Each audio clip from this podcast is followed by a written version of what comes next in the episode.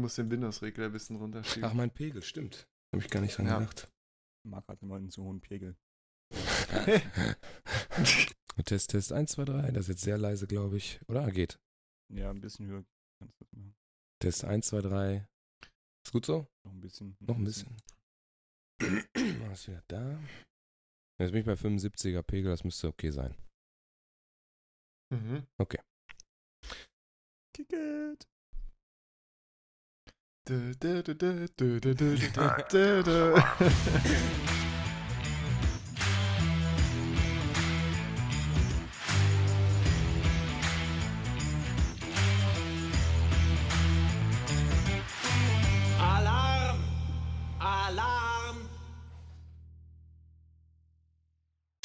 Herzlich willkommen zur. Alarm! Hey! Ach so. Entschuldigung. Alarm! So. Herzlich willkommen zur 23. Ausgabe des 8 Uhr Alarm Fantasy Football Podcasts. Mit mir dabei sind heute in der Weihnachtsfolge Jakob Hallo. und der Sebastian. Hallo. Und wir wünschen euch nachträglich nochmal äh, frohe Weihnachten gehabt zu haben. Ähm, wir sind jetzt genau zwischen den Jahren. Äh, Weihnachten ist gerade vorbei. Äh, Silvester steht vor der Tür und die meisten bereiten wahrscheinlich schon irgendwelche Partys oder gemütliche Abende vor. Und wir blicken äh, am 28.12. nochmal kurz auf Woche 16 zurück, also auf die vermutlichen Fantasy Football Finals, weil äh, die meisten Ligen werden in der vergangenen Woche zu Ende gegangen sein. Es gibt noch vielleicht, wenn man Standard eingestellt hat, also die, die Regeln nicht geändert hat, dann könnte es auch sein, dass ihr jetzt in der nächsten, in der letzten Regular Season Woche euer Finale spielt. So ist es bei mir in einer Liga. Das werden wir nächstes Jahr auch ändern. Ich bin noch nicht dabei, deswegen ist mir das alles egal. Ähm, ja, deswegen einfach mal die Frage, was habt ihr am Wochenende geguckt? Äh, Sepp und Jakob? Ja, vor allem natürlich äh, Seahawks Chiefs. Das war äh, wirklich ein fantastisches Game, kann ich auch Nicht-Fans empfehlen. Also, das waren beide Quarterbacks in Hochform, auf jeden Fall. Das äh, richtig gutes Game, richtig schöne Big Plays auf beiden Seiten. Äh, hat richtig Spaß gemacht. Zu Recht im Primetime-Game. Kann ich nur jedem empfehlen. Ähm, ja, ich habe eigentlich Einzelspiele, glaube ich, kaum geguckt. Äh, Ich habe mir dann abends äh, Rams Cardinals dann wieder angemacht, aber auch nicht lange aufmerksam verfolgt.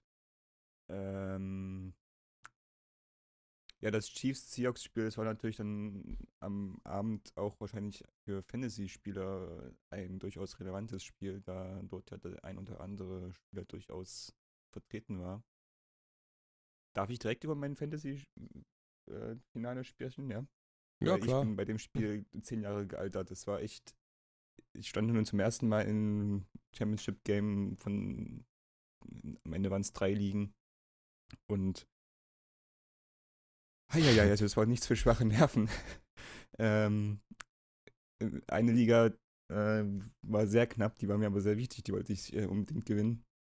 Und es ist eine Liga, wo es drei Minuspunkte für einen Turnover gibt sprich Fumble, gibt minus drei Punkte. Und dann hat abends schon Juju im letzten Spielzug einmal gefumbled, was mir schon sehr weh getan hat. Und dann kommt abends dieses Spiel und ich habe in der Liga, ich habe in all meinen drei Finals habe ich äh, Jamal Williams mir geholt auf dem Waiver Wire, was sich ja rückblickend als sehr wertvoll erwiesen hat. Aber in der Liga habe ich mir gedacht, weil ich mit äh, Barclay und Sieg Elliott ähm, durchaus starke Running Backs hatte, dass ich ähm, damit ähm, Damon Williams gehe von den Chiefs. Weil ich mir dachte, ich, wenn ich jetzt Williams, äh, Jamal Williams aufstelle und der richtig verkackt, will ich nicht in drei Ligen dann abstinken. Und äh, ja, Williams hat dann, also Jamal Williams hat bei den Packers natürlich schon vorher gespielt. Es war klar, der hat knapp 30 Punkte gemacht, das hat wehgetan. Hätte ich den reingehauen, hätte ich das Matchup schon gewonnen. Weil das äh, von den von Montag-Spiel dann keiner mehr dabei war. Und dann spielt also Damon Williams, erster Drive auch recht solide, fünf Punkte oder so gemacht, äh, einen langen Lauf und noch, glaube ich, ein oder zwei Receptions. Und dann plätschert der Abend so ein bisschen vor sich hin. Und immer mal hier ein Punkt, da ein Punkt. Und dann kriegt er zum Glück dann irgendwann einen Touchdown. Und dann irgendwann, ich glaube, es ist im dritten oder vierten Viertel, ich weiß nicht mehr genau wann es war, fummelt dann er auch noch. Ja. Wieder drei Punkte weg. Und so langsam ging die, die, ging die Uhr immer weiter runter. Und ich brauchte dann irgendwie nur noch ein oder zwei Punkte, also irgendwie eine Reception oder so. Und kurz vor Stoß, ich glaube, es war wirklich der vorletzte Drive oder sowas, gab es dann einen Pass auf ihn, wo er dann auch zum First Down irgendwie läuft. Und ich dann dieses Matchup mit 1,2 Punkten Vorsprung äh, für mich entscheiden konnte. Also es war Herzschlagfinale. Wie gesagt, zehn Jahre älter geworden, aber am Ende saß ich dann doch bis halb sechs wach vor, vor dem Spiel. sehr gut, sehr gut. Und hab rumgeschrien. Ja, war bei es war, zum Glück, es, war zum Glück, äh, es war zum Glück wirklich ein schönes Spiel, muss ich Sepp nochmal recht geben. Also das, das kann man sich wirklich angucken, äh, auch als ja, neutraler Fan wahrscheinlich umso mehr, weil es halt wirklich Spaß gemacht hat. Ja, ich hatte eine ähnliche Situation. Ich habe mir auch auf dem Waiver Wire Williams, also die beiden Williamses und äh, Henry, Derrick Henry noch geholt. Und habe natürlich ähm, nicht Jamal Williams gestartet, der von den drei am meisten Punkte gemacht hat. Aber äh, ja, ich meine, mit den 26 Punkten, zumindest in unserer internen Liga hat er die 26 gemacht und wurde nicht so hart bestraft, ging das auch noch. Ich war im Finale unserer internen Liga und äh, war 30 Punkte hinten und hatte noch Mahomes und äh, ja, Williams. Und dann äh, stellt sich natürlich äh, die Frage, ist das machbar? Und das sah am ersten, äh, in der ersten Hälfte wirklich nicht so gut aus. Für mich, da hatte, glaube ich, selbst Mahomes noch äh, gar nicht so viele Punkte. Gut, äh, doch am Ende der ersten Hälfte, glaube ich, glaube ich schon, aber ja, also am Anfang ging das echt schleppend voran, damit sechs Punkten oder so, dann äh, das. Aber irgendwann ging es dann eben ab und dann hat Mahomes doch am Ende 30 Punkte gemacht. Und dann, äh, ja, konnte ich das äh, Finale unserer internen Liga noch gewinnen. Was natürlich auch wunderbar ist. Ja. Herzlichen Glückwunsch Besten- natürlich auch. vielen, Vielen Dank. Darauf habe ich auch gewartet natürlich jetzt, ja. Das, äh, das ist schon, äh, das war schon eine spaßige Liga jetzt im Nachhinein, ja. ja. Ja, du darfst natürlich ein Jahr lang als den der Champions, äh, Champions League, äh, der, der Fantasy Champ des Achtualarm-Teams, quasi der Experte schlechthin. Ja, Äh, ja das, das wird das ein oder andere Mal noch erwähnt werden, denke ich. Mich hat Antonio Brown in meinem Halbfinale, das letzte, was ich noch hätte hätte spielen können, hat mich ganz schön vernichtet. Der hat 40 Punkte in der Liga gemacht. Das tat ganz schön weh. Äh, der hat auch, wenn man sich den seinen äh, den besten WR und äh, den Average WR anguckt, war er immer so dazwischen ja, in den vergangenen Wochen. Und dann hat er mal, war er schön, letzte Woche war er der beste Wide Receiver der Liga. Genau in dem Spiel, wo ich es nicht gebrauchen konnte. Das hat dann echt, das war ein Halbfinale, was wir da noch gespielt haben. Wie gesagt, ich habe ja eine Liga, die jetzt erst nächste Woche beendet wird. Und äh, ich habe gegen einen Gegner gespielt, der hat sein zweitbestes Season-Ergebnis eingefahren. Und das in dem Halbfinale, wo ich gerade nicht so gut drauf war. Wo ich, glaube ich, mein tiefstes Ergebnis hatte. So kommt dann, äh, ja, Glück und Das Pech kommt ein bisschen bitter, ja. zusammen. ja, auf jeden Fall. Ja. Gerade so diese 40er sind so schwer da- auszugleichen dann. Das ist. Ja, das, ich hatte mit, äh, ich hatte äh, Breeze, Camara und McCaffrey, die zusammen, äh, mal kurz gucken, knappe, das sind äh, 30, 50, 70, äh, 73, 74 Punkte so gemacht haben und dann alles andere, Corey Davis sehr leise, Ebron leise, Myers als Kicker hat seinen Field Goal verhauen, wären sonst auch nochmal zwei Punkte mehr gewesen. Die Bears solide. Ja, und Thielen auch nur 10. Die haben ja eine äh, gegen die Lions zwar gewonnen, aber nur fünf Receives für 83 Yards. Das reicht leider nicht. Dann bin ich dann ausgeschieden. Ja. Vor allem hatte ich den Decider äh, vor dem Match auf meiner Seite, äh, was, äh, also warum ich überhaupt gegen den gespielt habe, den hatte ich äh, unter der Saison Mhm. schon zweimal geschlagen. Alles ein bisschen bitter gelaufen in dem, in dem Spiel, aber gut. Finde ich nämlich eigentlich gar nicht so schlecht, dass ich verloren habe, weil der Typ, gegen den ich spiele, will eigentlich aufhören. Dann müssten wir uns wieder um einen neuen äh, bemühen. Und als, ich hoffe, der wird Champion. als Champion kann man natürlich nicht aufhören. Dann äh, beraubt man ja die Kollegen einer Revanche. Das wäre schon richtig scheiße. Jo. Gut, also halb, ja, bei mir nicht so erfolgreich, bei euch eher schon ein bisschen, schon ein bisschen besser. Der Sepp kann uns jetzt ein Jahr lang auf die, äh, auf die Nerven gehen. Jakob hat sein Erfolgserlebnis. Ich glaube, deine Dynasty-Saison ist genauso wie meine. Da brauchen wir nicht unbedingt drüber nicht so sprechen. gelaufen. Das äh, kann man abhaken, ja. Genau. Aber wir spielen ja in der gleichen Division, wir greifen Ähm, nächstes Jahr wieder voll an. ja, ich glaube nicht. nicht Ich angreifen. kann nicht angreifen. Ich werde jetzt, ich habe, nee, ich habe das ist natürlich dann schlecht, ja.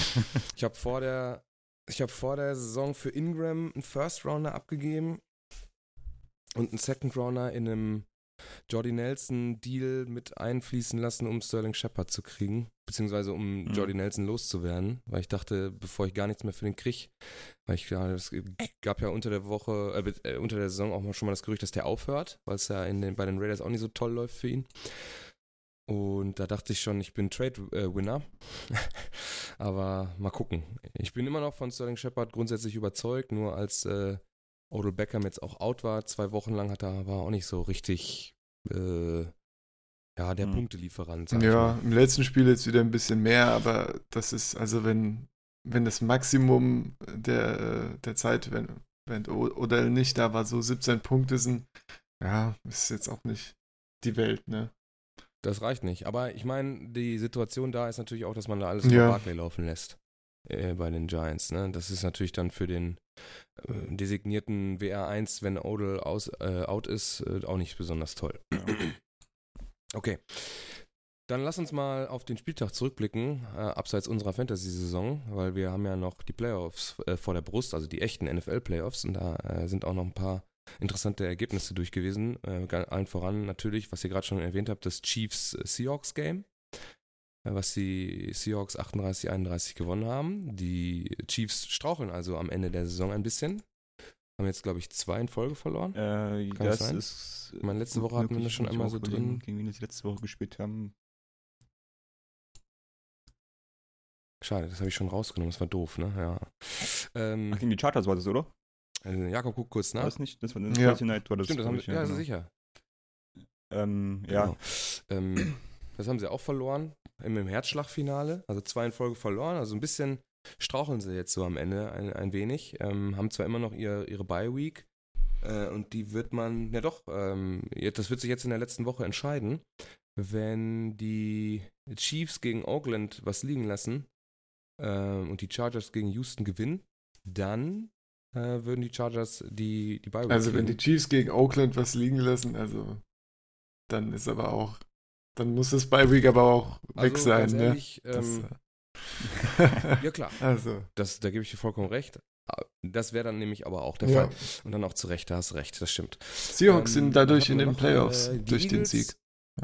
Stimmt, die haben, ja gut, ich glaube, also wir hatten, wir sind davon ausgegangen, dass die Seahawks in die, in die Cardinals, Playoffs kommen, ja. weil sie jetzt im letzten, der letzten Woche die Cardinals haben. Äh, Freut mich aber wirklich äh, für, für die Seahawks, dass sie die Chiefs auch noch schlagen konnten, weil wir ja auch vorher gesagt haben, dass wenn die, äh, die Seahawks die Cowboys schlagen und dann gegen die Rams spielen, sie wirklich eine Ja. Chance haben. Äh, Das müsste dann natürlich dann aber, äh, dann müssten die Vikings die Bears schlagen, davon bin ich nicht überzeugt. Nee, nee glaube ich auch nicht. Ich auch nicht. Mal sehen. Ja. Also auf die Bears habe ich in den Playoffs richtig Bock. Äh, Ja. Ich mag das. Äh, die, die haben eine gute Defense, ähm, keine flashy Offense, irgendwas, da redet ja keiner ja, wenn. Trubisky noch Ja. ein bisschen besser spielt wieder, dann ist es ein sehr gutes Gesamtpaket, ähnlich wie bei den Chargers so. Also ich finde, man redet über die Bears als Team in, in Gesamtheit und nicht über Einzelpersonen, die Ja. irgendwie rausstechen und irgendwelche besonderen offensiven Leistungen oder sonst Offense, ja. irgendwas erbringen. Vielleicht wird Marlon Mack wird vielleicht noch her Ach, Khalil. Mack. Hilf mir kurz. Khalil Mack wird vielleicht noch herausgestellt als Einzelperson, aber sonst spricht man über die Bears als gesamte Einheit. Und das imponiert mir doch sehr, dass sie das hingekriegt haben, dass da keiner irgendwie raussticht, großartig ist, sondern als, als Gesamteinheit da irgendwie äh, Erfolge feiern. Das mag ich doch ganz gerne. Ja, und wir haben ja letzte Woche auch kurz über die Seahawks gesprochen, dass man da wieder etwas mehr Sympathie, ähm, oder ich zumindest etwas mehr Sympathie empfinde, seitdem, seit dieser Saison eigentlich. Woran das liegt? Hm. Aus Gründen müsst ihr euch Folge 22 einmal anhören. Ja, dann hatten wir die Eagles gegen die Texans. Die haben dann, äh, Philly hat sich die Playoff-Chancen noch weiterhin äh, bewahrt und hat 32 zu 30 gegen die Texans gewonnen. Äh, für die Texans jetzt nicht unbedingt äh, ja, ein Genickbruch. Äh, vorne sind sie trotzdem noch. Ähm, Mal kurz die Standings noch nebenbei aufmachen. Äh, es wird auch immer enger. Also es, wir haben echt noch ein recht enges äh, Playoff-Race äh, da an der Stelle. Ähm, Texans sind mit 10-5 in der AFC South auf der 1. Die Colts sind mit 9-6 dahinter. Wäre dann ein, äh, ein Wildcard-Round-Game. Äh, die Titans sind aber ja auch mit 9-6 scharf äh, auf den Fersen. Äh, und die Steelers ebenfalls mit 8-6 noch äh, den Ravens auf den Fersen. Also ja, wobei die Steelers, habe ich mir vorhin nochmal angeguckt, das Szenario ist so, sie müssen gewinnen. Ähm, gegen die. Mhm. Gegen, Gewinnen kriegen sie hin. Cincinnati. Das kriegen sie hin. Aber ja. die Colts spielen gegen die Texans, ne? Oder was? Oder? Genau. Und ja. da, äh, nee. da, die beiden den besten Rekord haben müssen. Titans. Indianapolis spielt gegen, spielen gegen die genau. Titans. Genau. Ja, was habe ich gesagt? Texans. Was an, Achso, gegen Titans, ja, okay. Ne, genau, stimmt, gegen Titans. Und da, äh, da muss es ein Unentschieden geben, damit die Steelers vorbeiziehen. Ja. Tatsächlich? Das, hab, so habe ich es zumindest äh, gelesen heute und das halte ich dann doch schon für relativ unwahrscheinlich. Müssen nicht die Ravens filmen. Aber ist es nicht, ist es nicht so, wenn Pittsburgh gewinnt, dann hätten sie 9-6-1 und wären damit AFC, South, äh, AFC North Division-Sieger? Vor den Ravens. Die Ravens genau, die Browns müssen gegen Playoffs. die Ravens gewinnen und die Steelers müssen gewinnen. Ja, Reicht okay, das nicht? Gut, ja, dann.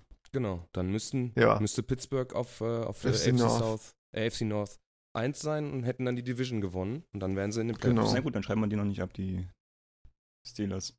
Es geht, glaube ich, bei dir ist es eher so, dass die Titans und die Colts sich gegenseitig die, äh, äh die, die, den Playoff-Platz wegnehmen. Also wenn die, die spielen gegeneinander und das ist das interessanteste Spiel der nächsten Woche. Ähm, also der Woche 17, wenn die, da spielen sie nämlich äh, ja, untereinander den einen Playoff-Platz in der Wildcard-Round äh, aus. Da sind im Moment die Colts drauf, wenn sie das verlieren. Also wenn die Colts das verlieren gegen die Titans, dann tauschen die einfach die Plätze. Ja. So sehe ich das. Weil die Texans da ja auch auf 1 sind. Gut, gut. Ähm, Interessant war dementsprechend ja, Steelers, noch ja, Steelers eigentlich gar Spiel, nicht so wirklich wo man auch wieder sich an, als Steelers-Fan, okay, ja. also da habe ich mich ja schon drüber aufgeregt, als Nicht-Steelers-Fan, wie man das Spiel verlieren konnte. Ja. Das habe ich auch nicht so richtig verstanden. Also, ja gut, da waren halt wie einfach ein paar Fehler drin, ne? Da war auch der Fake-Punt drin, aber den würde ich jetzt nicht ankreiden, das fand ich schon okay. Hat halt nicht funktioniert, ne? Ja. Ich weiß nicht, das ist, war wieder, ja, aber so ein bisschen typisches Steelers-Spiel, ne? Da sind einfach Fehler drin, die du halt gegen so ein gutes Team wie die Saints dann nicht mehr kompensieren kannst. Obwohl die Steelers halt die meiste Zeit sogar geführt haben in dem Spiel, aber ja. Ja, aber da sind wir wieder beim Ergebnissport. Das ist ja dann egal. Du kannst ja so lange führen, wie du willst. Wenn du am Ende nach 60 Minuten nicht auf 1 stehst oder an, an, an, an führender Stelle, dann hast du davon, ja. kannst du von nichts kaufen, ne? Ja, war halt verduselt. Dann bringt ne? dir das alles nichts. Ähm, klar, dann haben die Falcons die Panthers aus dem Playoff Race, die waren, glaube ich, bis letzte Woche auch noch in, der, in, dem, in der Hand. Äh, sind dann raus, obwohl wir ja da schon gesagt haben, dass ähm, Cam Newton geschont wird und deswegen man die Playoff-Teilnahme wohl auch schon ja, ad acta gelegt hat. Ähm, dementsprechend haben wir dann für die nächste Woche die benannten, also eigentlich äh, Indianapolis gegen Tennessee für mich das interessanteste Spiel nächste Woche. Als Einzelspiel. Weil da zwei äh, Playoff. Und Ravens gegen Browns finde ich auch sehr interessant. Einmal zu sehen, wie Baker gegen so eine gute Defense spielt. Und wenn, äh, wenn die Browns gewinnen, mhm. haben die Steelers eine Chance. Wenn die Browns verlieren, sind die Ravens sicher drin. Also. Da geht es auch noch um ja. was. ja, und die, Cleve, äh, die Browns ja. wollen ja auch alles gewinnen. Also was Fand ich auch eine schöne Geschichte zu den Browns. Ähm, habe ich gelesen, dass wenn der Kicker in der Woche 1 in Overtime das Field Goal geschossen hätte, würden sie jetzt nur um den Division-Sieg äh, spielen. Tja. Krass. Echt krass. Also wirklich, äh, was für eine Geschichte, ne? Ja. Tatsache. Die Kicker dieses Jahr hatten wir schon zuhauf, äh, das Thema. so, die Playoffs. Ja, habt ihr, hat euch, äh, hat sich euer Bock auf die Playoffs noch vergrößert nach Woche 16? Also jetzt, wo auch so ein, zwei Teams noch raus sind, die ich nicht leiden kann. ja, ich, ich würde lieber die Eagles noch in, den, in, den, in der Wildcard-Round sehen, statt den Cowboys. Äh, und eigentlich so von, vom Team her die Steelers am ehesten noch statt den Colts. Dann hätte ich, dann wären das so alle Spiele. Echt? Aber Andrew Luck. Ja, auf jeden Fall, auf jeden Fall. Aber so als, als Team sehe ich die Colts jetzt irgendwie dann doch sehr als Underdog, äh, wo ich dann den Texans schon, also jetzt stand Ja. jetzt spielen sie gegen die Texans, wo ich das dann äh, Oh nee, ich will die Steelers nicht sehen. Da geht der Malte uns nur auf den Nerven. Alles ist Das ist doch fantastisch äh, zuzuschauen, wie das Haus abbrennt quasi. Das, Aber Eagles wäre natürlich wahnsinnig äh, interessant, wenn die in die Playoffs kommen und die Wildcard-Round überstehen mit Nick Foles. das wäre halt auch wieder so eine äh, Story, ja, die Tatsächlich einfach schön wäre. einen Run startet. Ja, Man stelle sich nur mal das Bild vor, wenn Nick Foles ist, also das ist natürlich dann ein bisschen äh, against the odds, aber ähm, wenn er es schafft, in den Super Bowl einzuziehen und eventuell auch noch einen zweiten Ring in Folge zu holen, äh, was dann da los ist, also dann kann man sich von Wentz, glaube ich, auch verabschieden, ne? Dann ist er ja anscheinend nicht Aber sie machen es dann jedes Jahr so, wenn es in äh, der Regular weiß ich- Season ja, in den. Playoffs dann Foles. ah, ist schon bitter, ne? Ja, gut. Mal schauen. Äh, wir sind gespannt. Äh, erstmal sind die Eagles ja noch gar nicht in den Playoffs. Muss man erstmal abwarten, ob die das überhaupt hinkriegen. Da muss Ja. auch noch ein bisschen was passieren. Wie können die noch rein? Philly Ja, muss Washington schlagen. Lass mich gucken. Philly muss erstmal selber natürlich das Spiel gewinnen gegen die Redskins. Das ist ein Division-Duell und die Dallas Cowboys müssen verlieren. Dann hätte man äh, beide 9-7 und wie ist der Decider? Ne, dann wären die Cowboys eher auf 1. Die Vikings müssen verlieren, Oh, das da lese ich gerade. Genau. Ah, Ja, da, ja, stimmt. ja. Dann wären sie mit äh, 8-7-1 und Philly wäre 9 Also ich halte das durchaus stimmt, möglich. Genau, dann hätten sie einen Win. ja, doch. Ja, definitiv. Aber wie sieht denn dann das Playoff-Picture aus? Dann spielen die Bears gegen die Eagles? Ja, Ist das richtig? Dann sind die Eagles raus. Ja, Es ist, ja. glaube ich, so, wie das Bild sich darstellt, ge egal gegen wen die Bears in der ersten Runde spielen, der Gegner fliegt raus. Bin ich fest von Ja. überzeugt. Sag ja, niemals nie. Draufsetzen. Doch. Doch. Also klar, Bisschen klar. Nick Foles Magic, Die ja. Playoffs sind Ja, ja, ja, aber ich glaube ich glaub, ich glaub echt nicht dran. Gegen wen hat Nick, musste Nick Foles jetzt antreten die letzten äh, zwei Wochen? Äh, da, da, da, da. Jetzt muss ich scrollen. Also, wir einmal gegen die Texans Auch eine gute Defense. Und davor. Ja. Ja. Also, wir, wir, werden nachher noch über gut, solide und überragend sprechen. ähm, ja, aber wie gesagt, mal schauen. Klar, ihr habt recht, Playoffs äh, ist was anderes, da kann alles Mögliche passieren und Nick Foles äh, hat es ja letztes Jahr schon bewiesen, dass er was drauf hat, grundsätzlich. Und äh, ändert aber nicht meine Meinung, dass ich glaube, dass die Bears äh, in egal welchem Matchup die Nase vorn Ja. haben. Zumindest das. Ob es dann am Ende dafür reichen Gegen die wird, Rams mal schauen. haben sie gewonnen. Nee, doch. Ja, wer hat das Naja, ähm, wie stehen die Rams? Äh, Nee, das waren die Chiefs. Die Chiefs ja, deshalb, also, ne, die Ja, Rams alles waren, wir sind ja auch ein bisschen gebröckelt Ja, ja. so in den letzten Spielen. Also, Also wir haben wirklich drei herausragende Teams über die Regular Season gehabt, was den Rekord angeht. Chiefs 11-4, Saints 13-2, Rams 12-3. Patriots natürlich einfach mit einem normalen 10-5er Rekord in ihrer Division, die mit Verlaub ja wirklich nicht gut ist. Ähm, haben sie auch ihre Buy-Round. Ähm, ich bin, also ich finde, wenn man jetzt so auf die Playoffs guckt, äh, die Saints als Super Bowl-Favoriten für mich Nummer eins. ja, würde ich auch sagen. Also nicht Ja, würde ich auch sagen. Aber ich das finde, das ist das Schöne an diesen Playoffs dieses Jahr. Wenn man sich die Teams so anguckt, theoretisch kann da jeder gewinnen am Ende. Und das, äh, ja. Außer vielleicht die Cowboys. Ja, ich habe so ein bisschen das Gefühl, dass die, dass die Saints einfach da so einen sehr guten Mix haben, was Jugend und äh, äh, Erfahrung angeht, um so, eine, so einen Playoff-Run halt auch Ja. tief zu gestalten. Pat Mahomes ist, auch wenn er im zweiten Jahr schon ist, äh, aber ist er eigentlich noch ein Rookie.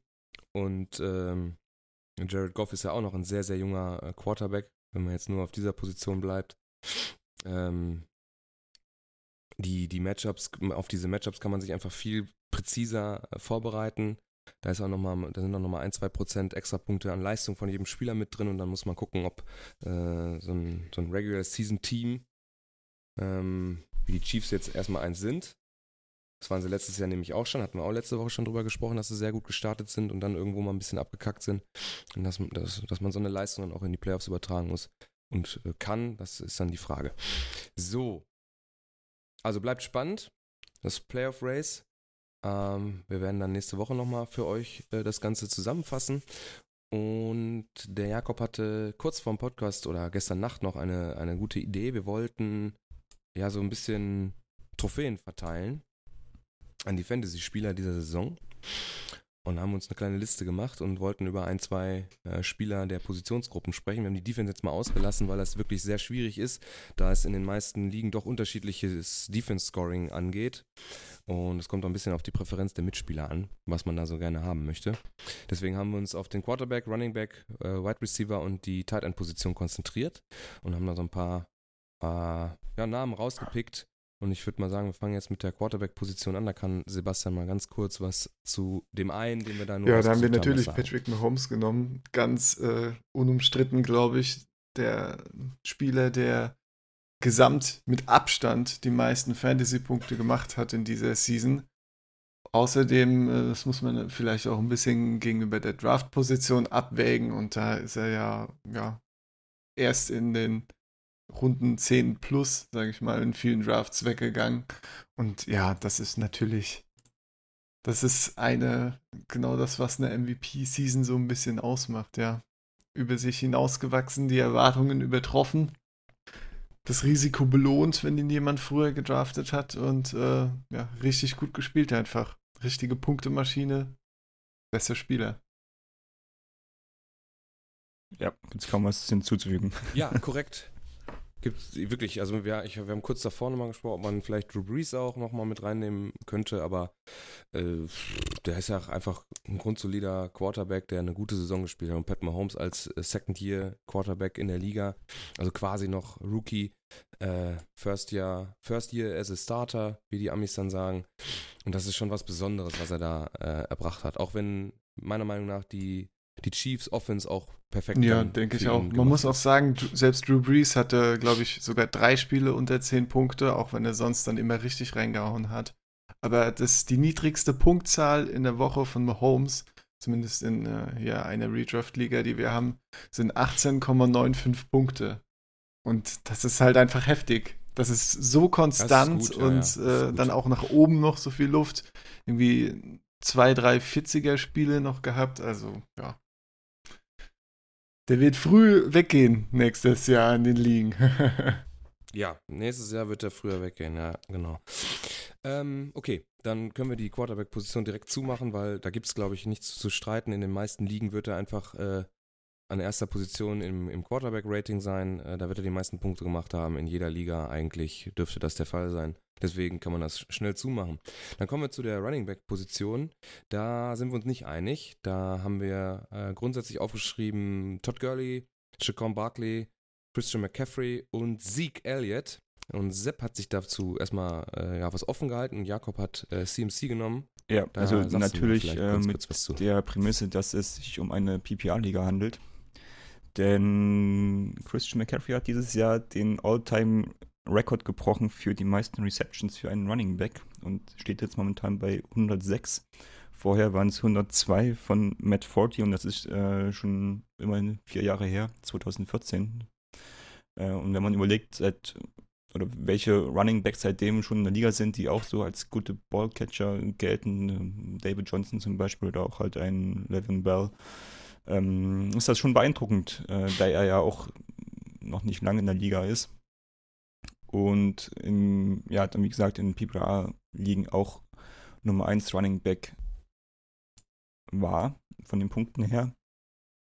Und auch hier die Consistency, also ähm, die Verlässlichkeit äh, eine große Rolle spielt. Er war äh, immer in den Top mindestens 15 von den Punkten her äh, und eigentlich immer startbar. Von daher auch hier wieder gemessen an der Draft-Position. Er wurde als äh, Running Back 11 äh, gedraftet äh, äh, in den Fantasy Drafts und von daher zwischen Nutzen und äh, ja, Kosten für mich der Running Back des Jahres. Guter Deal. Unter Fantasy-Aspekten, ja.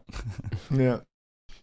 Ja, für mich war es dann Shaquan Barkley von den New York Giants, weil er als äh, Rookie einfach in die Liga gegangen ist und da mal ordentlich ja, aufgeräumt hat mit den D-Lines. Ne? Also ähm, er hat ein Off-Game gehabt, wo er unter 10 Punkte hatte.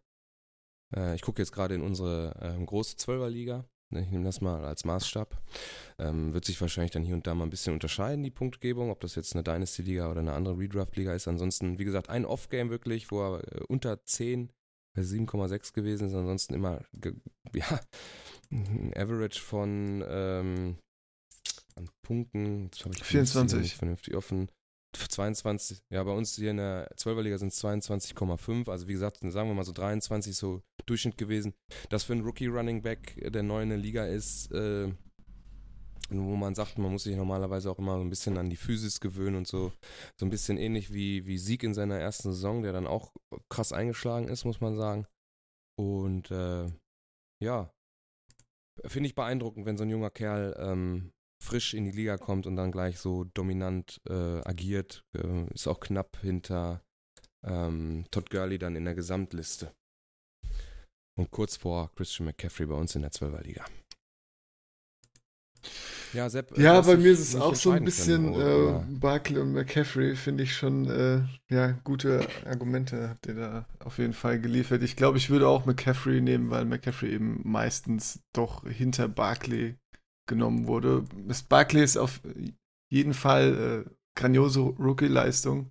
Im Prinzip genau das, was man erwartet. Er wurde ja nicht umsonst so hoch gedraftet. Auf jeden Fall beeindruckend. Aber ja, ich glaube, McCaffrey wäre auch so die, ähm, gut, das ist bei beiden so, dass im Prinzip McCaffrey und Barkley eben die fast die komplette Offense getragen haben, ne? Das ist, äh, Hm. ja, es ist schwierig, aber ähm, ich glaube, ich würde eher, eher McCaffrey nehmen. Es ist dann einfach nochmal, äh, Gut. ja, wobei 20 Punkte Abstand ist jetzt auch nicht so viel. Ach Gott.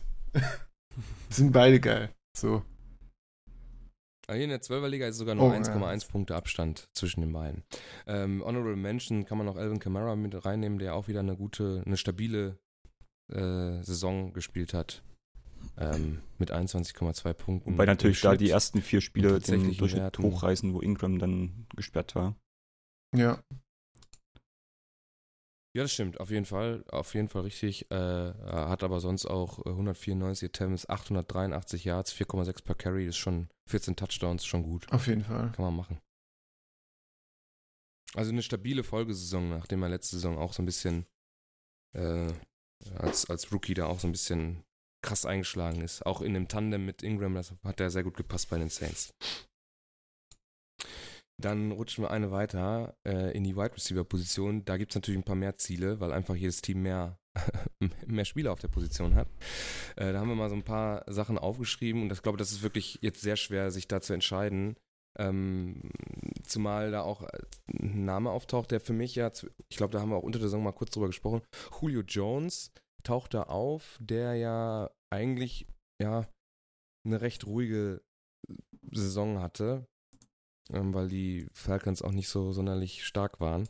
Er aber trotzdem veritabler äh, Wide Receiver war. Aber wenn Sepp das ja schon richtig anspricht mit dieser Draft-Position, wo man ihn, da zieht man ja so einen Typen eigentlich ja recht früh. Oder sagen wir mal anders, vor Leuten wie Adams, vor Hill, vor Hop äh, ja, vor Hopkins vielleicht nicht, aber vor Michael Thomas, würde ich mal Ja. sagen, oder? Was meint ihr? Ja, vor Thomas. Hm, ja, doch, würde ich schon sagen, ja. Ja, doch. Also reine Draft-Position, sagst du schon, Julio Jones vor sind halt Thomas. so Positionen 2 bis 4, ne, Ähm, die sich dann so geteilt werden von Brown, Thomas und Genau, äh, Jones. Ja. ja, Jakob hat sich für Adam Thielen Ja, entschieden. auch hier die- eigentlich die ähnlichen Argumente wie bei den Running Backs ähm, gemessen an der Draft-Position. Er wurde gedraftet als ähm, WR 13 und overall an 31, also so Mitte der dritten Runde. Und war halt immer WR 2 und nie unter 10 Punkten, was für einen Receiver, glaube ich, echt gut ist. Ähm, wir reden jetzt auch gerade nochmal uns äh, festzumachen über die Regular Season der Fantasy-Saison, also so von den Wochen 1 bis 12. Denn bei vielen hat man ja schon gemerkt, dass in den Playoffs ähm, durch den, durch den Scheme-Wechsel dann in der Offense dann durchaus die Production auch ein bisschen gelitten hat. Aber in der Regular Season ist er mein Fantasy-MVP gewesen. Aber kann man durchaus äh, vertreten.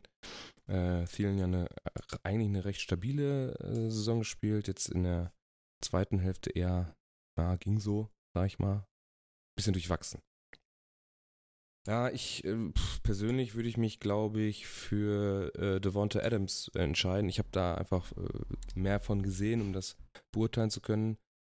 Er äh, scheint mir die, ja, die zukünftige Waffe Nummer 1 für Aaron Rodgers zu werden. Und äh, äh, das, die durchwachsene Green Bay-Saison, da war das dann doch noch eher ein Lichtblick und ähm, hat einen guten Punkteschnitt eigentlich Woche pro Woche geliefert dass er in einem eher schwachen Team dann noch schon deutlich äh, ja, ein guter Fantasy-Punktelieferant war. Ist auch auf Platz 2 in der 12er, äh, 12er äh, Liga bei den WRs hinter Antonio Brown. Ja.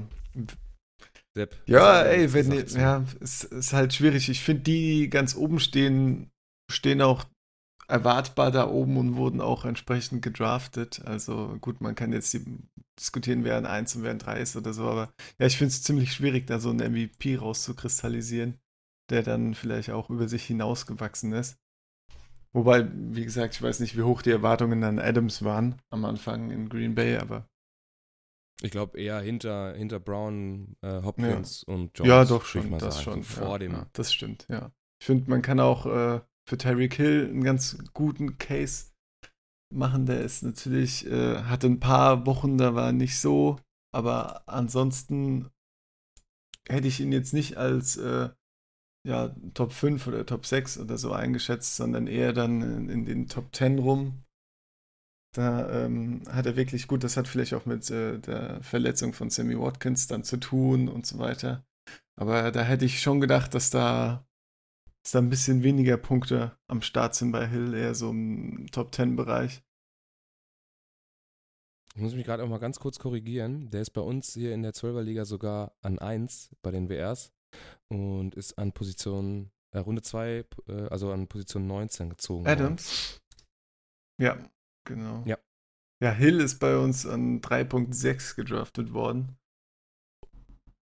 Das, das ist ein guter, das ist ja. schon fast ein Stil. Und ne? Juju ist auch noch, finde ich, eine positive Erwähnung wert. Konnte seine, seine gute Season fortsetzen, hat äh, durch die Touchdowns wenig, weniger Punkte als Brown, weil Brown einfach viele Touchdowns gemacht hat, aber ja, so viele Yards gelaufen, auch schöne lange äh, Touchdowns gerannt teilweise. Das ist, äh, ja, ist, glaube ich, auch über, über den Erwartungen denke ich.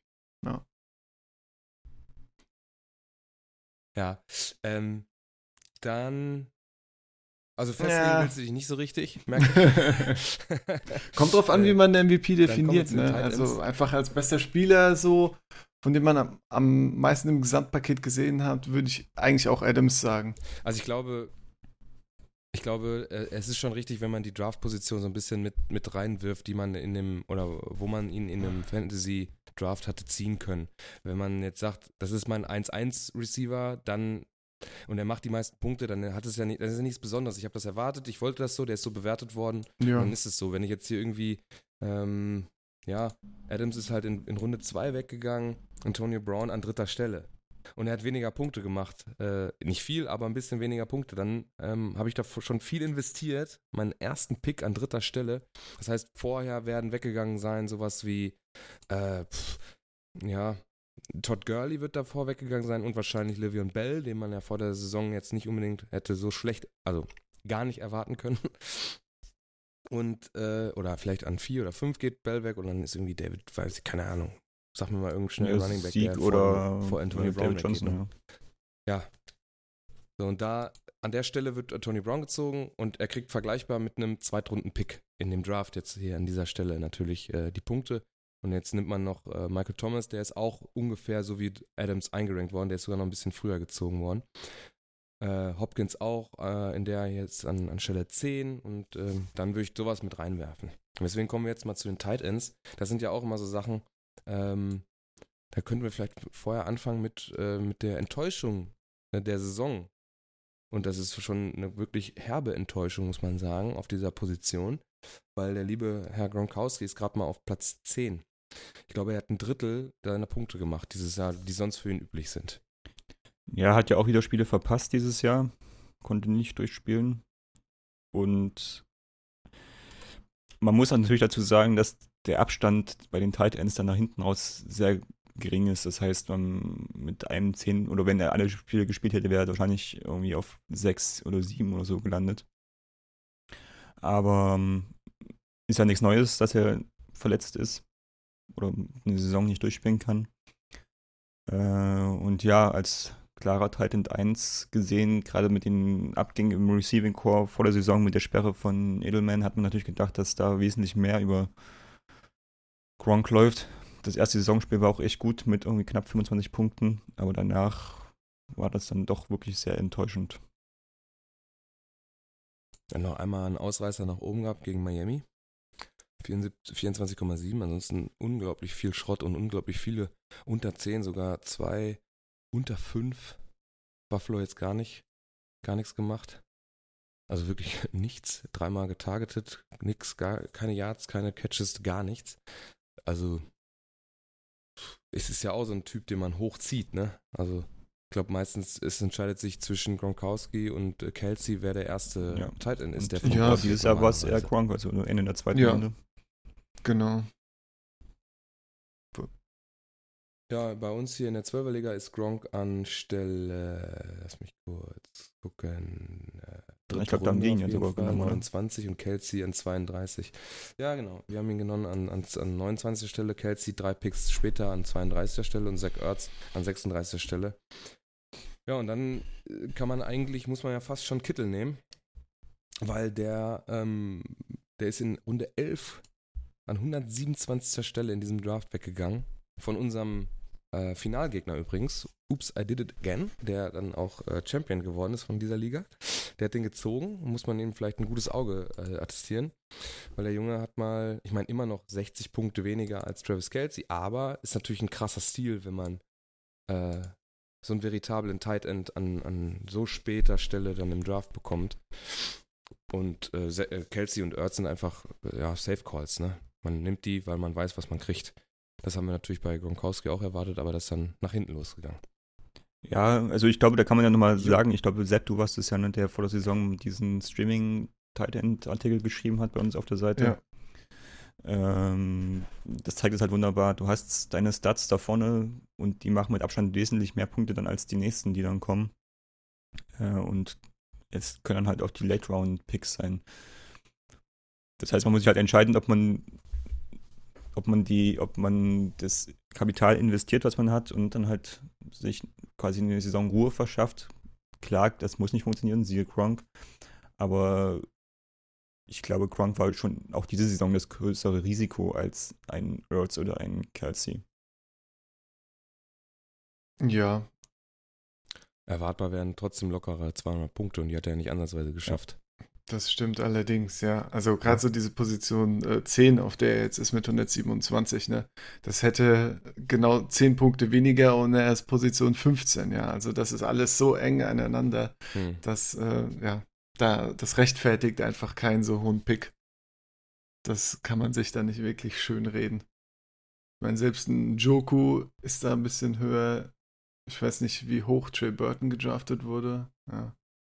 Es kommt natürlich immer auch alles drauf an, wann die Tight End Panik in der, in der Liga losgeht immer, ne? Aber ja. Stimmt. Wenn das losgetreten Jimmy wird, Graham, dann ja, wurde auch in ab. Top 5 gesehen oft. Relativ sicher sogar. Und ist auch nur äh, 12, Rang 12 mit 125 Punkten. Also, ja. Das ist halt die Situation da in Green Bay, ne? Die hat sich ja nicht so, ähm, hat sich nicht so entwickelt, wie man das vor der Saison äh, hat vermuten können. Deswegen, ähm, Jimmy Graham hat sich nicht als das Target erwiesen, was man nach dem Abgang von Jordy Nelson eigentlich in, in Green Bay Ja. für Rodgers erwartet hat. Hat ja, die haben keine Connection so gefunden, ähm, dass man sich so, ex, so gut und so extrem vertraut, wie die beiden das vorher gemacht haben. Sonst, wenn, wenn das geklickt hätte, dann hätte er deutlich mehr Punkte gemacht, glaube ich, weil er ist halt auch oft nicht angeworfen worden. Ja, man muss, glaube ich, auch generell sagen, auch weil du Streaming eben erwähnt hast, auch Streaming war ziemlich schwer diese Season. Also Titans generell kein, kein guter äh, ja, Roster-Spot, um den irgendwie konstant gut zu besetzen. Ja, also ich meine, wenn man sich mal die Statline von Njoko anguckt, ja, bei uns neuntbester Tight End. da sind Spiele dabei, da denkst äh, so viele, ja, Downs dabei im Prinzip, wo du denkst, ja, den kannst du eigentlich nicht aufstellen. Aber es ist immer noch, äh, er ist immer noch in den Top 10. Hat halt manchmal gute Punkte gemacht, aber hier Woche 13 bis 15, 4 Punkte, 6 Punkte, 6 Punkte gerundet. Halbwegs. Also das, ja. Was soll man dazu sagen? Da denkt man, ja, hat man fast das Gefühl, man muss jetzt jede Woche den Titan tauschen, aber es ist halt so, oder streamen eben, aber es ist so schwer dann wirklich vorherzusagen, wer dann die Punkte macht. Das äh, war eine sehr unangenehme Position, fand ich. Ja. Auf jeden Fall fand ich auch mich bei dem. Okay. Sprechen wir mal über die, über die MVPs. Ne? Wir haben jetzt nur über die Enttäuschung gesprochen. So. Stimmt. Ja, gut. Äh, ihr habt äh, für Kelsey Ja. Das sind halt, wie gesagt, Safe Calls. Für mich wäre es Kittel, weil er halt im, im in, in, in, äh, in ich glaube, in den meisten Redraft-Ligen eigentlich relativ weit hinten äh, hätte gedraftet werden müssen. Und äh, hat dafür extrem viele Punkte gemacht. Also das war vielleicht jetzt nicht so zu erwarten, dass er als äh, drittbester oder viertbester Tight End da äh, am Ende aus der Saison rausgeht. Wie gesagt, unser, unser Championship-Gegner in unserer Liga hier hat den auch gezogen in Runde 11 an Platz 127. Das macht ihn für mich auf jeden Fall zum Most Valuable Player. Wenn man den Value nimmt, dem, den, er, dem er vor der Saison beigemessen wurde, dann äh, ist er der Most Valuable Player. Du hast natürlich mehr, ähm, einen wesentlich höheren Floor bei Erz und Kelsey, aber äh, das Ceiling war dann schon Ja. extrem bei Kittel. Das stimmt.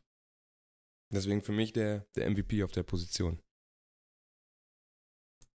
Für euch sind es dann äh, Jakob Oertz und Sepp hat Kelsey gewählt. Und das sind Safe Calls, die Ja, ich kann jetzt auch nicht so wirklich gegen Ertz äh, da argumentieren oder groß für Casey. Es sind, haben Nö. beide sehr gut gespielt, haben beide relativ konstant gespielt, kann man sagen. Es, ja, beiden, Wobei ich dann Oertz über Kelsey nehmen würde. Also wenn, also wenn ich jetzt entscheiden müsste zwischen den beiden, würde ich eher Oertz nehmen, weil er das schwächere Team hat.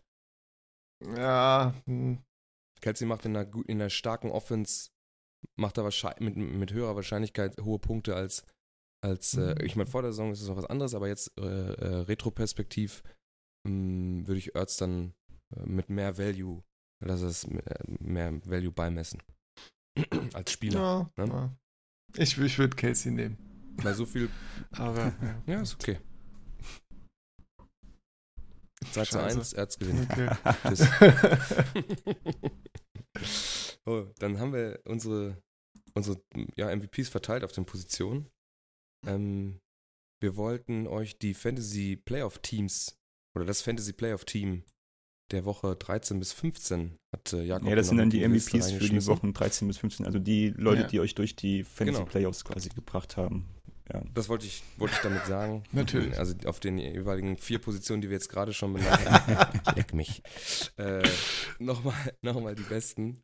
Äh, ja, Josh Allen, äh, Derrick Henry auf der Running Back Position, Amari Cooper, wobei wir da im Vorgespräch schon erwähnt äh, haben, dass Amari Cooper eigentlich nur durch ein Spiel das bisschen getragen hat. Das war ein 40 Punkte, ja, 50 Outburst sozusagen. Ach, Und Kelsey. ja. Also 50 49 sogar? irgendwas oder so. Ja, kommt drauf, an, 48. welche, kommt drauf an, welche. Ja, richtig so übel, ey. Echt, das ist ja Wahnsinn. Also unglaublich. Meine ja, Playoffs. wenn man. Also, ja, 49,7 tatsächlich. Das, ist unfassbar. Ne? 10, 10 Receives, 217 Yards. Das sind 21er Average. Äh, drei Touchdowns. Unglaublich. Da sind. Naja, der macht dich Ja. kaputt. Kann man nicht anders sagen. Und äh, Travis Kelsey auf der Tight End Position. Äh, ja, war, was zu erwarten war wahrscheinlich. Ähm, ja, müssen wir da noch irgendwie großartig drüber reden? Ja, über? Quarterback, also gibt's dass da Josh? Allen steht, das ist, finde ich, eine Allen, sehr ja. große Überraschung. Ähm, ich meine, wir haben ja vor der Saison gesagt, dass Josh Allen wahrscheinlich der Quarterback ist, der bei den Bills am ehesten irgendwie was auch unter Fantasy-Aspekten reißen kann. Ja. Dass es dann so gut ist, ähm, also dass es quasi dann für einen Playoff-Run unter Fantasy-Aspekten reicht, äh, finde ich schon sehr bemerkenswert. Also er stand da nicht weit hinter Patrick Mahomes. Und hat einfach solid abgeliefert. Also wer ihn dann gestreamt hat. Ja. Wer es gewagt hat. Man musste sich die Mut haben, genau. Das hatten wir letzte Woche schon gesagt. Am besten Josh Allen aufstellen, aber das Spiel nicht gucken, sonst will man ihn nicht mehr aufstellen. Ja, Ja. hat aber funktioniert. Ähm, ja, Derrick Henry ähm, hat sich, hat eigentlich ein ganz gutes, ähm, für ihn eine gute Saison gespielt. Dass er dann in den Playoffs auch so, war vielleicht auch nicht unbedingt zu erwarten, hätte man vielleicht auch, äh, auch auf andere gesetzt, aber ähm, ja, hat sich bewiesen. Murray Cooper haben wir gerade gesagt und Travis Kelsey, wie gesagt, Safe Call, ne? Also bei den Receivern nicht müsste man dann vielleicht auch noch Devontae Adams nochmal erwähnen, weil er der konstanteste war in den Playoffs. Definitiv. Hat, äh, in drei, allen drei Spielen dann Mhm. 20 Punkte gemacht. Was kein anderer Ja. geschafft hat. Genau. Und dann kommen wir zum wichtigsten Spiel. Woche 16, letzte Woche. Das Championship Game in wahrscheinlich in den meisten Redraft-Ligen. Ähm, da hat der alte Mann äh, Aaron Rodgers nochmal richtig einen rausgehauen. Äh, zusammen mit seinem Running Back Jamal Williams, den wir hier auch auf, äh, aufgeschrieben haben. Und zwar, jetzt lass mich kurz hier einmal zurückskippen.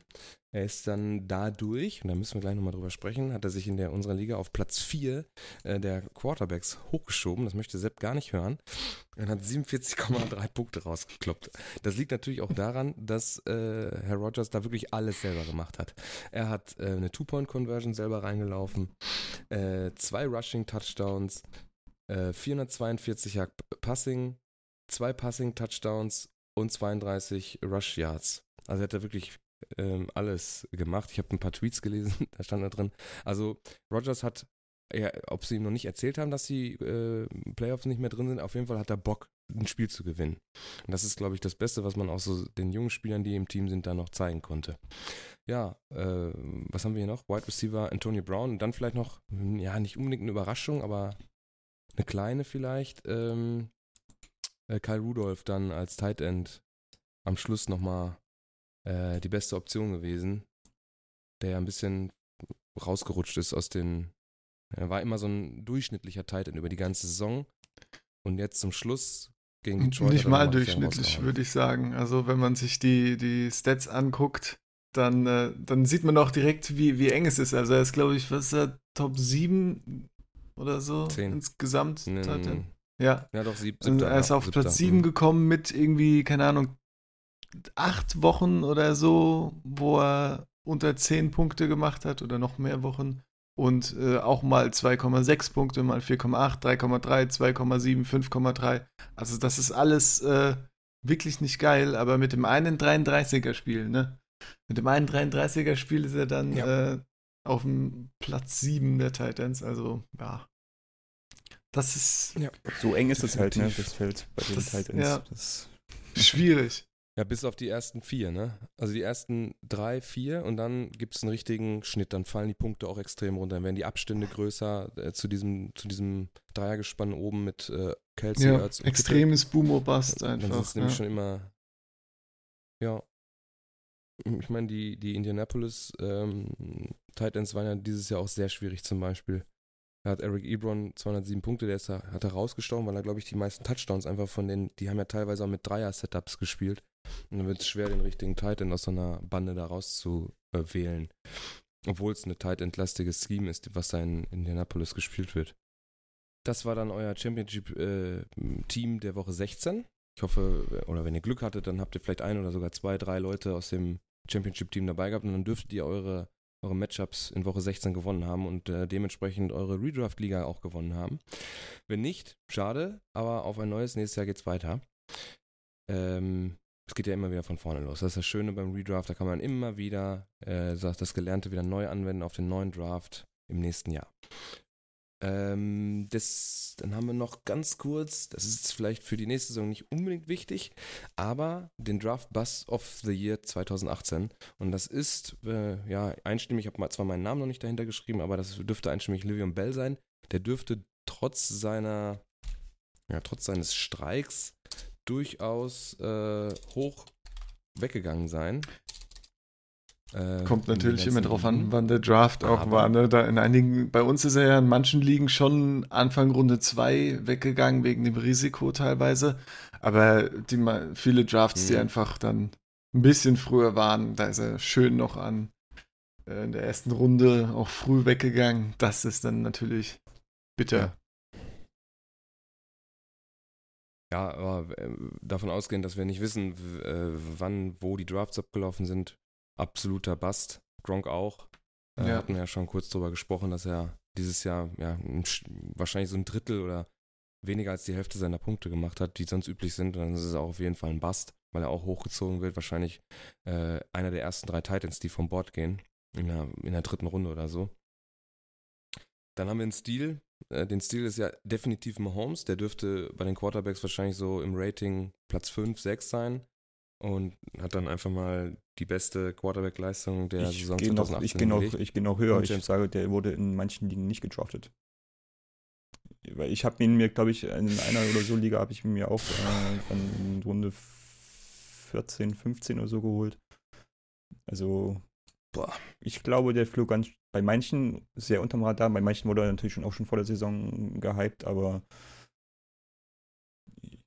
das Dann ist er ja wahrscheinlich sogar Ja. der Stil der letzten drei, Ja, vier Jahre. Also ich habe ihn in unserer, ach, ist natürlich auch eine Achterliga, aber da habe ich ihn an Position 14.8, also den letzten Pick vom Draft geholt. das, äh, ja, das ist gut ausgegangen.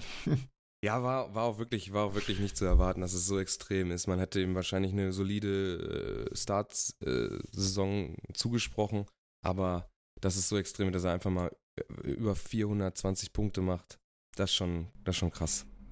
Dann haben wir noch James Conner als Stil, der Vertreter von, äh, von Bell. na, helf mir kurz. Ja, genau, bei den Pittsburgh Steelers von, von Le'Veon Bell, der auch eine wirklich ähm, eine sehr, sehr, sehr solide äh, Season hinter sich hat, wo, wo man dann ganz schnell vergessen hat, dass Le'Veon Bell gar nicht mehr da ist oder nicht beim Team ist und nicht spielen kann und seine vergangenen, äh, es steht auch schön hier äh, in der Erklärung, Out Contract Dispute, also seine, seine Streiksaison ist jetzt dann ja mit null Punkten durchgegangen und dann, wenn man dann James Conner gezogen hat äh, und gehofft hat, dass er vielleicht ähnlich ähnlich Punkte machen kann wie ein Bell, dann hat man wahrscheinlich schon hochgegriffen. Und also war auf jeden Fall ein Reach, wenn man den gezogen hat. Hat, den, hat einen aber nicht enttäuscht. Aber so wie Jakob das argumentiert, definitiv Mahomes der Stil des Jahres. Kann man nicht anders sagen. Dann haben wir noch zum, zu guter Letzt unser Fantasy Comeback of the Year. Und das geht, glaube ich, einstimmig an Andrew Luck. Weil es gibt keinen Fantasy oder keinen Spieler in der Saison, der einen dann doch so mit Punkten überhäuft hat nach einem, nach einem oder bei einem Comeback, oder? Ja, also es stand ja wirklich die Frage vor der Saison, ob er überhaupt über ein, mehr, äh, ob er überhaupt ein Spiel zu Ende spielt oder so, weil diese Schulterproblematik total in den Stand stand. Äh, und dann, ich erinnere mich noch an diese ganzen Updates, so, ach, jetzt hat er dann endlich wieder einen Ball geworfen, aber war aber noch nicht in Originalgröße, sondern irgendwie, keine Ahnung, nur ein Kinderball oder so. Und dann, jetzt hat er endlich dann einen Football geworfen mit Originalgewicht und es sieht alles gut aus. Also der Hype wurde immer größer. Ich kann mich auch noch erinnern, also wir haben hier in, in unserem ADA-Team haben wir ihn, glaube ich, als erstes gedraftet, als unseren Quarterback. Ich glaube, in Runde 7 oder so war das. Und dann halt hinterher noch mal Holmes irgendwie in den, in den späten Runden. Was halt theoretisch auch mega nach hinten hätte losgehen können. Aber so hatten wir ja eine gute Option auf den Quarterback-Position. Ja, hat sich da auf jeden Fall ausgezahlt. Das war auch so ein bisschen meine Strategie, so einen, einen eher safen Quarterback in den äh, irgendwo weiter vorne zu draften, dann hinten raus nochmal einen eben Mahomes oder einen Luck und solche Sachen. Kurze Info. Andrew Luck haben wir an 9,5, 101 und Patrick Mahomes an 12,8, 140 gezogen. Ja. In der 12er Liga. Ja, wir liegen schon eng beieinander, aber, aber ja, es, äh, es war ein Risiko auf jeden Fall mit Lack. Aber hat, ja, hervorragend geliefert. Ja. Hat sich ausgezahlt, Ja, mit definitiv. genug Geduld. Das gehört auch dazu. Ne? Man darf sich von den Spielern nicht zu früh verabschieden, Ja. teilweise. Haben wir aber nicht gemacht. Ähm, beide sind immer noch in unserem Roster, das äh, letzte Woche die, ja, die Saison beendet hat mit äh, einem Finale in unserer 12er ADA-Liga. Das haben wir leider verloren. Wir haben auch eine kleine, ja, einen Fehler gemacht. Ähm, wir haben Williams von Kansas, von Kansas City Chiefs nicht aufgestellt. Der hat mal locker flockige 26 Punkte rausgehauen. Das hat uns ein bisschen den Sieg gekostet, obwohl das auch am Ende sehr eng gewesen wäre. Und wir haben gerade mit, äh, mit Jakob mal kurz, ähm, ja, geguckt, ob das überhaupt möglich gewesen wäre, dass wir so aufgestellt hätten, weil im Optimum hätten wir gewonnen. Ähm, also ob wir überhaupt in der Lage gewesen wären, dieses Optimum aufzustellen. Mit den Informationen vorm Spieltag wäre das wahrscheinlich nicht äh, passiert, dann hätten wir nämlich Nick Chubb nicht aufgestellt gegen die Bengals. Und wir sagen euch ja immer, wer gegen die Bengals spielt, muss aufgestellt werden. Und äh, deswegen. Ja, vor allem Ja? hätten wir stattdessen ja. Jalen Samuels aufstellen müssen, oder? Und äh, Richtig. gegen Jalen Samuels, gegen eine richtig gute Run-Defense in Form der Saints. Also, das hätten wir nicht gemacht. Also, ja. Genau. Ja, und äh, Jordy Nelson gegen Denver für Foster. Ja, Ja, wir hatten ja Nelson schon eine Woche Foster-Aktion. vorher. Wir hatten, ja, also wir waren ja vor dem Spiel, waren wir ein großer äh, Underdog in dem, in dem Matchup. Äh, und uns war ja klar, dass wir irgendwie Upside brauchen, um da zu gewinnen. Und wir haben, denke ich, so nach den Matchups entschieden, wie es halt das Beste war. Dass das dann natürlich nicht immer so läuft, ist klar. Und, aber man hätte da schon viel oder noch mehr riskieren müssen, wenn wir unser Matchup umgestellt hätten, unser Line-Up. Und man muss auch Ja, klar sagen, das Gegnerteam ist halt einfach bockstark gewesen. Ja, das stimmt, auf jeden Fall. Deswegen auch nur allerherzlichste Glückwünsche zu, wie heißt er jetzt genau? I einmal ganz kurz. Oops, I did it again. ja. Ups, ups. Ups, ja. Ups, ups, I did it again. Hat, seine, hat seinen Pokal gekriegt, äh, auch eine starke ähm, Regular Season gespielt mit 12 und 1. Also richtig gut. ich, ich weiß gar nicht, gegen wen er verloren hat, aber nicht gegen uns. Ähm, die meisten Punkte, äh, ein hohes Average, auch f- natürlich auch äh, dafür dann auch wenig Punkte gegen sich, ne, die zweitwenigsten. Äh, auch ein geringes Average gegen sich, aber grundsätzlich eine wirklich herausragende Saison und dann auch zu Recht äh, die Krone sich aufsetzen können bei uns in der Liga. Ja, die Saison machen wir dann auch zu. Wir werden dann nächstes Jahr äh, uns entscheiden müssen, wie es weitergeht. Da haben wir noch nicht so, sind wir nicht richtig klar, ähm, wie wir da weitermachen, weil die Liga so ein bisschen untergegangen ist im Podcast jetzt über die, über das Jahr. Äh, deswegen sind wir noch nicht so ganz safe, was wir da weitermachen wollen. Wird sich dann rausstellen. Ähm, ja, aber wir können die Fantasy-Saison 2018 äh, dafür aber eigentlich dicht machen. Wir haben ja so ein bisschen schon im Ausblick auf Woche 17 gegeben. Das wird für die meisten nicht mehr interessant sein. Ähm, ja, intern haben wir schon so ein bisschen drüber gesprochen, wie es nächstes Jahr weitergehen soll. Jakob, vielleicht gibst du mal einen ganz kurzen Ja, also Überblick. äh, einen genauen Fahrplan haben wir es noch nicht, aber wir haben auf jeden Fall Themen, über die wir sprechen wollen. Wir wollen euch natürlich auch weiterhin einen Podcast bieten. Der wird jetzt natürlich die ersten oder die nächsten Wochen erstmal dann äh, zu den Playoffs, zu den NFL-Playoffs ähm, sein, wird dann wahrscheinlich auch ein bisschen kürzer werden, aber wir haben da Lust drauf, äh, einfach uns auszutauschen. Ähm, das werden wir machen. Wir werden natürlich auch dann jetzt in den nächsten Wochen ein paar Artikel noch veröffentlichen und dann durchaus auch einen Podcast besprechen zu den Fantasy-Ergebnissen, also dann mal die einzelnen Positionsgruppen beleuchten, welche Spieler sind da wo gelandet äh, und ob man, wie sich das vielleicht dann auch auf das nächste Jahr auswirkt. Ähm, wir wollen dann natürlich auch ein bisschen die neuen Rookies dann, die jetzt in diese in die NFL kommen, ein bisschen betrachten wollen, da ein bisschen Scouting machen und ein bisschen vorstellen im Podcast. Genau. Ja, also freut euch erstmal jetzt auf die nächsten Wochen noch äh, einmal pro Woche auf einen Podcast zur NFL und wie es dann ab Februar quasi dann weitergeht, werden wir euch auf dem Laufenden halten. Ja, Work in Progress. Jo. Aber wir werden uns dann noch ein bisschen weiter besprechen. Wir werden auch noch das eine oder andere interne Meeting wahrscheinlich noch mal durchziehen müssen, um uns klar darüber zu werden, was wir dann weitermachen wollen. Aber wir sind uns im Moment zumindest einig, dass wir auf jeden Fall auch nächste Saison für euch da sein werden, äh, was den Fantasy Football angeht. Okay. Dann haben wir soweit eigentlich alle Themen großartig durch. Es gibt keinen äh, Waiver-Artikel für diese Woche. Äh, wird auch kein äh, Sit, Start and Sit äh, geben, weil, wie gesagt, äh, für die Fantasy-Saison ist das alles mittlerweile Ja. irrelevant. Vielleicht für ein, zwei Also, wenn, ihr, wenn ihr noch spielen nicht. solltet, checkt auf jeden Fall die Teamkanäle. Äh, Ja. Ich habe schon einige Teams äh, gelesen, die die Starter schonen werden. Ähm, Seid also vorsichtig. ich bin mal, ich, ich würde gerne mal ein paar, der paar Screenshots, schon, äh, Screenshots von Teams sehen, äh, von Fantasy-Teams, wie die aussehen jetzt in der Woche 17. Äh, Das stimmt. Äh, bei den Saints war es ja so, dass der Head Coach angefragt wurde und er wollte sich ja gar nicht äußern dazu. Ne? Also wollte sagen, ähm, also die haben ihn gefragt, werden die Starter geschont? Es ist, wie es ist, wir werden sehen. Nun haben sie nochmal nachgefragt und er wurde dann schon ein bisschen pissig. Und also manche Head Coach wollen da gar nichts zu sagen und bei manchen Teams, wie gesagt, fragt uns auch gerne wieder auf Twitter. Ähm, wir sind für euch da. Äh, wenn ihr Aufstellungsfragen habt, solltet ihr noch in der Woche 17 noch ein, ein Finale haben. Genau. Dann können wir, glaube ich, den Podcast dicht machen. Wir sind auch schon wieder über eine Stunde, also unsere Zeit ist auch um. Ähm, wir dürften dann noch äh, von Malte auf unsere Social-Media-Kanäle hingewiesen werden. Malte, bitte. Also, Leute, wenn ihr noch in den Playoffs seid oder bei euch die Liga ist, es bei euch keine Playoffs gibt, sondern ihr die Liga ganz normal zu Ende spielt oder ihr einfach Interesse habt an Fantasy Football und Football im Allgemeinen, verfolgt unsere sozialen Kanäle.